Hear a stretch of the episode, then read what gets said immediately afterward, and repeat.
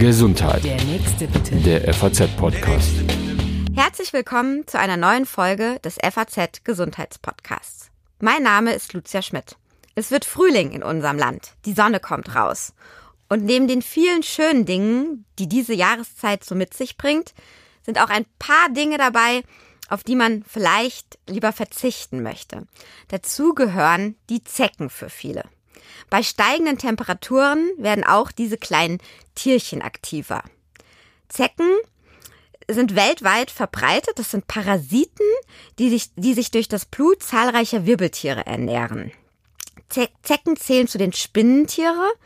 Als Parasit brauchen die Zecken das Blut von anderen Lebenslebewesen, um zu überleben. Ähnlich wie wir das von Stechmücken kennen.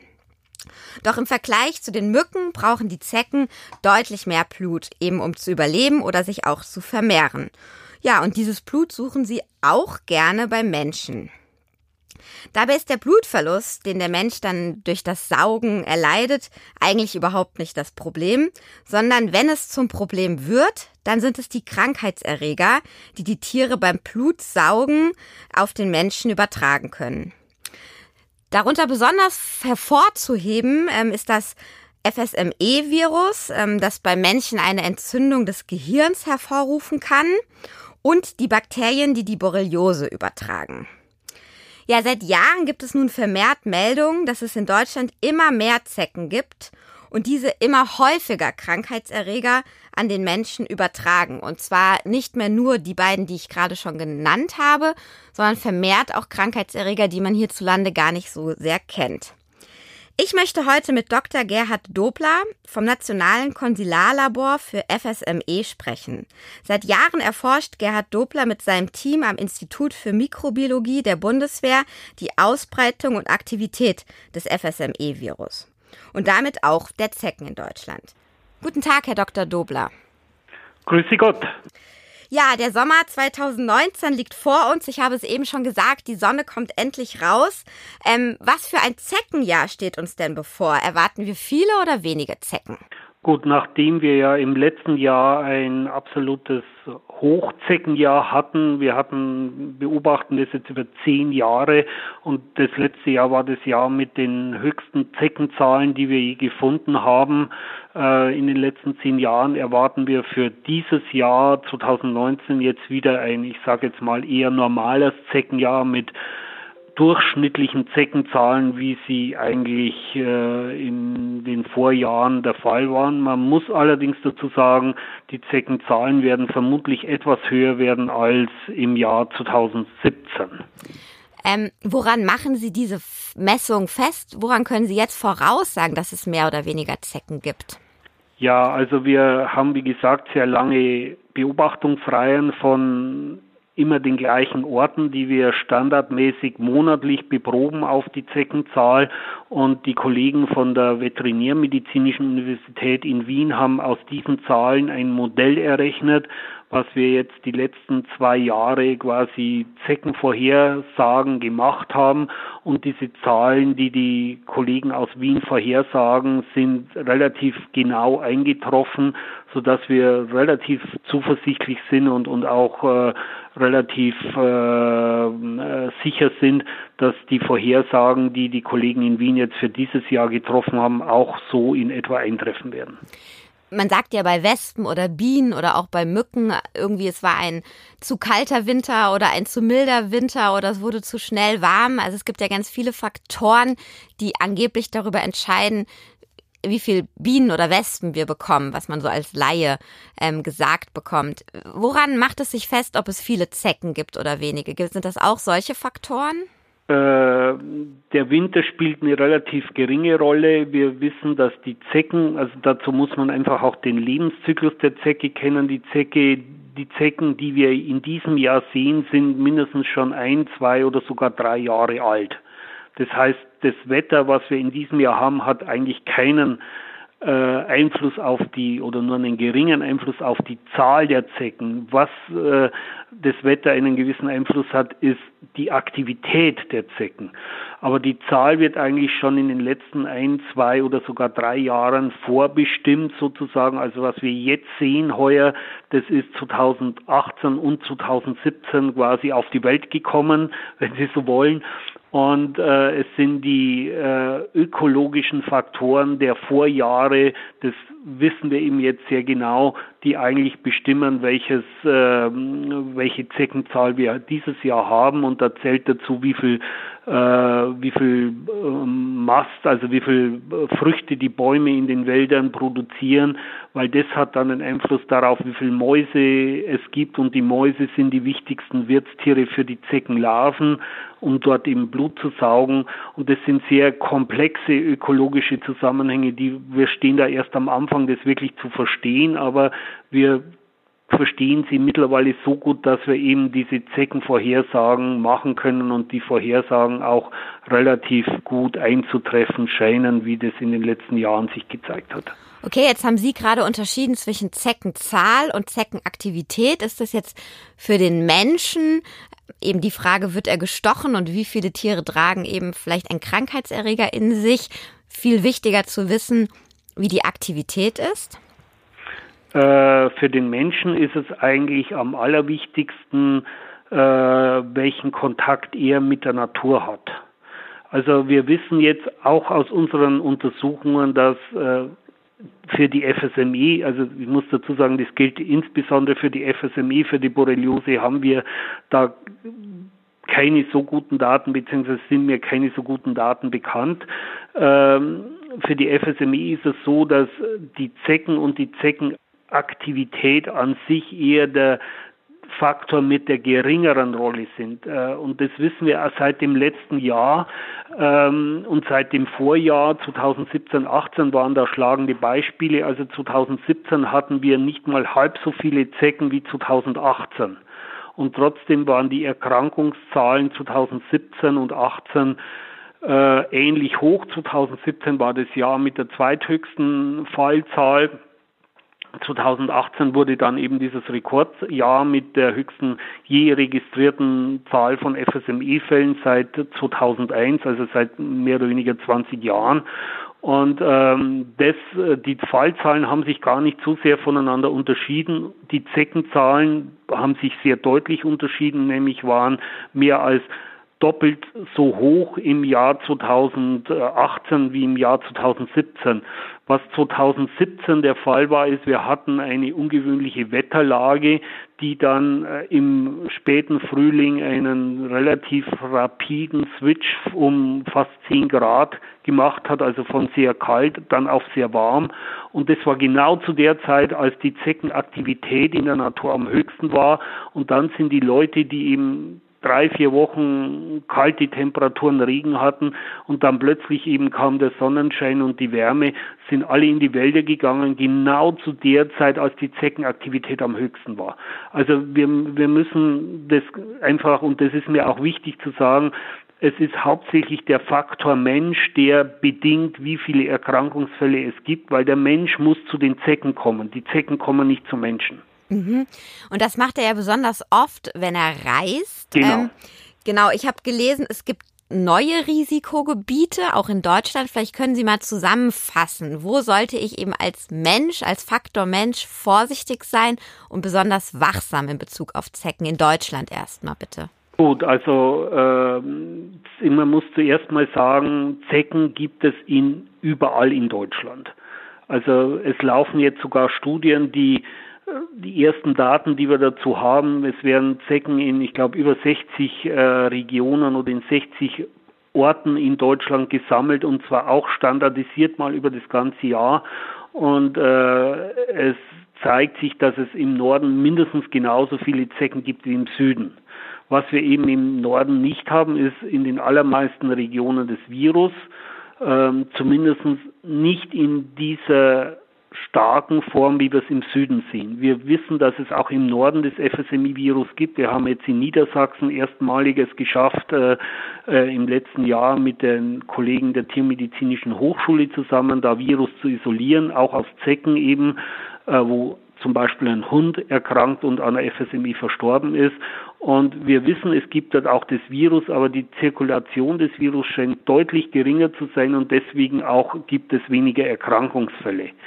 Äh, um zu Ihrer Frage jetzt zurückzukommen, wir müssen davon ausgehen, dass es im ganzen süddeutschen Bereich, also Bayern, Baden-Württemberg, Teile Südhessens, Teile Thüringens und Teile Sachsens mit der FSMI zu rechnen ist. In all diesen Regionen würde ich persönlich, wenn ich mich in der Natur aufhalte, zu einer FSMI-Impfung raten je weiter sie von dieser Grenze nach, äh, von diesem Grenze quasi nach Norden kommen, desto geringer wird die Wahrscheinlichkeit, dass, wenn sie eine Zecke haben, auch an der FSMI erkranken. Sie ist auch dort im Norden nicht gleich null, das muss man sagen, aber es ist so gering, dass sich eine allgemein empfohlene Impfung dort nicht mehr wirklich begründen lässt.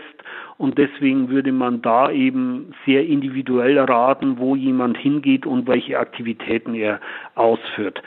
Was äh, wirklich ein neues Gebiet dazugekommen ist, und da waren wir alle etwas erstaunt, ist äh, in Niedersachsen das erste endemische Gebiet in Niedersachsen überhaupt, und zwar ist es der Landkreis Emsland an der holländischen Grenze.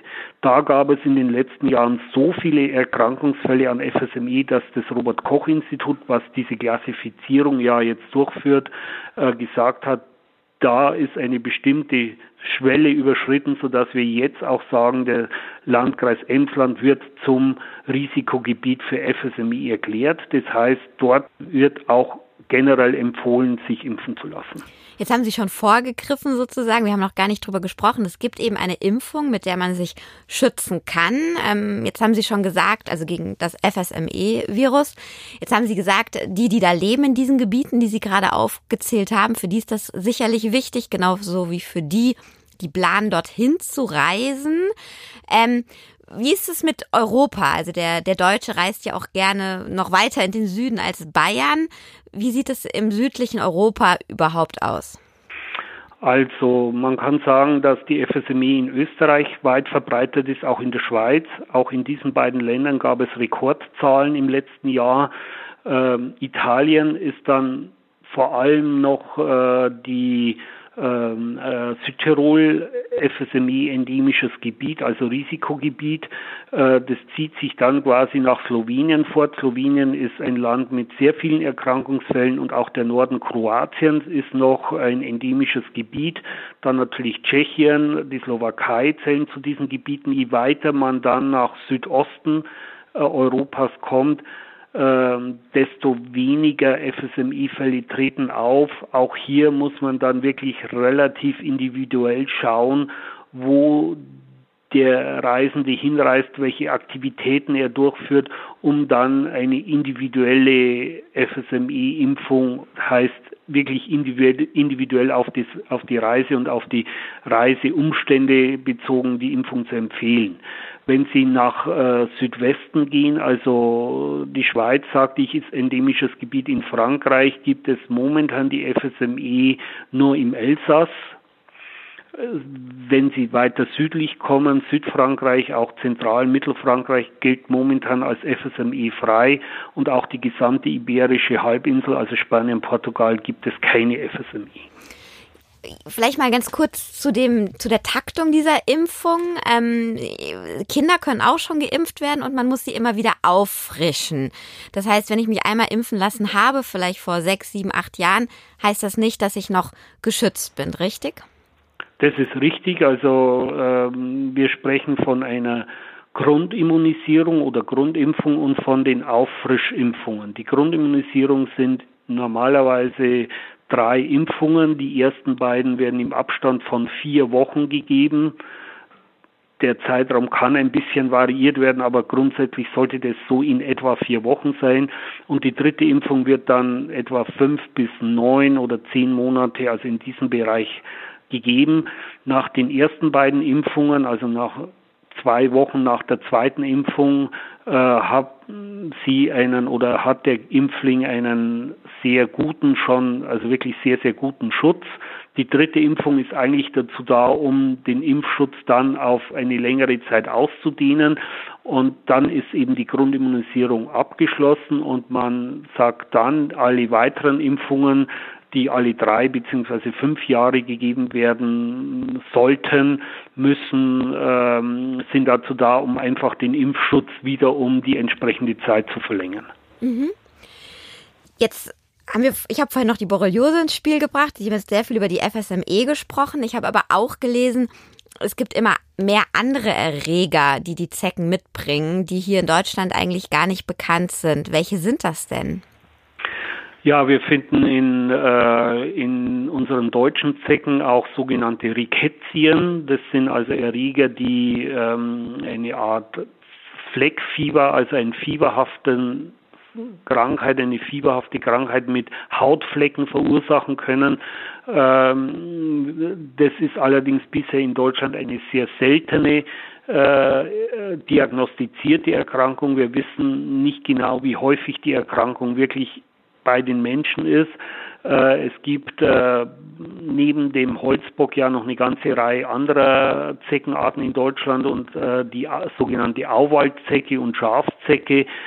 Der wissenschaftliche Name der Macenta reticulatus und vor allem der Macenta marginatum, die Schafzecke, können einen Erreger enthalten, auch eine Rickettien-Art, die das sogenannte Tibula verursacht. Das ist eine Erkrankung, die bei Menschen Lymphknotenschwellungen und am Haut, am, am Haaransatz eine, ein, ein, ein Geschwür in der Haut macht. Ähm, wir wissen, dass in einem gewissen, einem geringen Prozentsatz äh, Erreger, die Malaria ähnlich sind, vorhanden sind. Äh, die spielen insbesondere bei Menschen eine Rolle, die einen Immundefekt haben und können das eine sehr schwere Infektion verursachen. Also es gibt hier wirklich noch eine ganze Reihe, die aber allerdings so selten auftreten, diese Erkrankungen, dass sie auch für den normalen äh, Waldgänger und Waldspaziergänger jetzt nicht von Bedeutung sind, die aber wie gesagt im Einzelfall mal bei Immunschwäche, bei chronischen Erkrankungen eine Rolle spielen können. Aber da muss man dann wirklich ganz spezifisch mit einem Spezialisten nach diesen Erkrankungen suchen. Aber insgesamt kann man festhalten, hat man eine Zecke an sich gefunden, auch außerhalb des, des offiziellen Risikogebietes und man irgendwie danach das Gefühl hat, es stimmt was mit einem nicht, in jedem Fall einen Arzt oder eine Klinik aufsuchen. Ganz genau. Also man muss nicht in Panik verfallen. Äh, also die aller, aller, allermeisten 95, 99 Zecken, Prozent der Zeckenstiche sind ohne Folgen. Aber wenn man eben einen hatte, dann sollte man jetzt im Hinblick auf die Borreliose diesen Zecken, äh, die Stelle, an der die Zecke Blut gesaugt hat, über einige Wochen beobachten.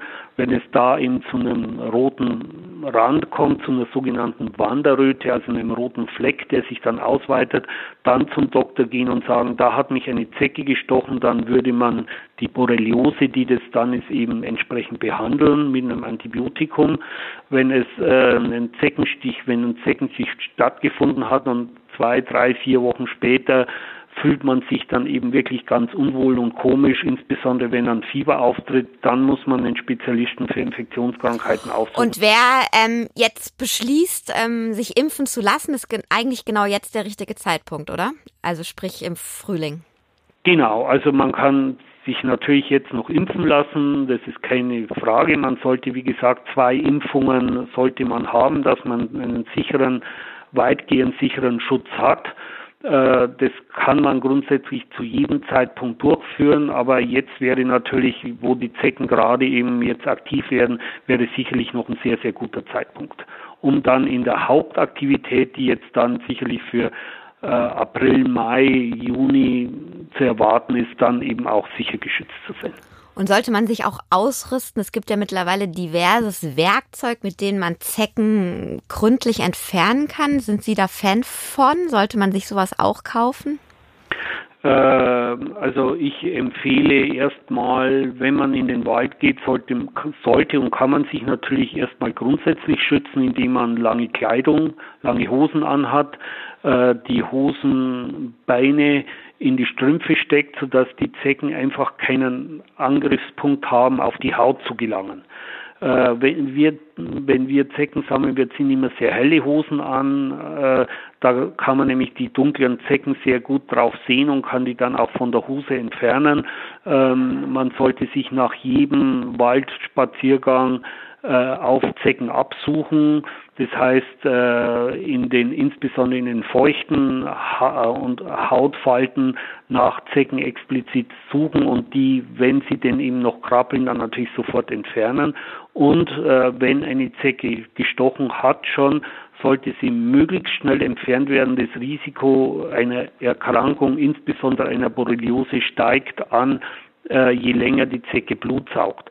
Dazu gibt es ganz unterschiedliche Möglichkeiten von käuflich zu erwerbenden Zeckenzangen über Zeckenschlingen, über Zeckenkarten und da gibt es wie gesagt die ganz unterschiedlichen Dinge, die funktionieren mehr oder weniger gut, äh, auch ein bisschen vom individuellen Geschick abhängig und ähm, was man in jedem Fall machen sollte, die Zecken möglichst rasch entfernen. Wir verwenden dazu eigentlich einfach ganz normale Pinzetten, fassen die Zecke ganz äh, hart an der Haut und ziehen sie dann einfach raus.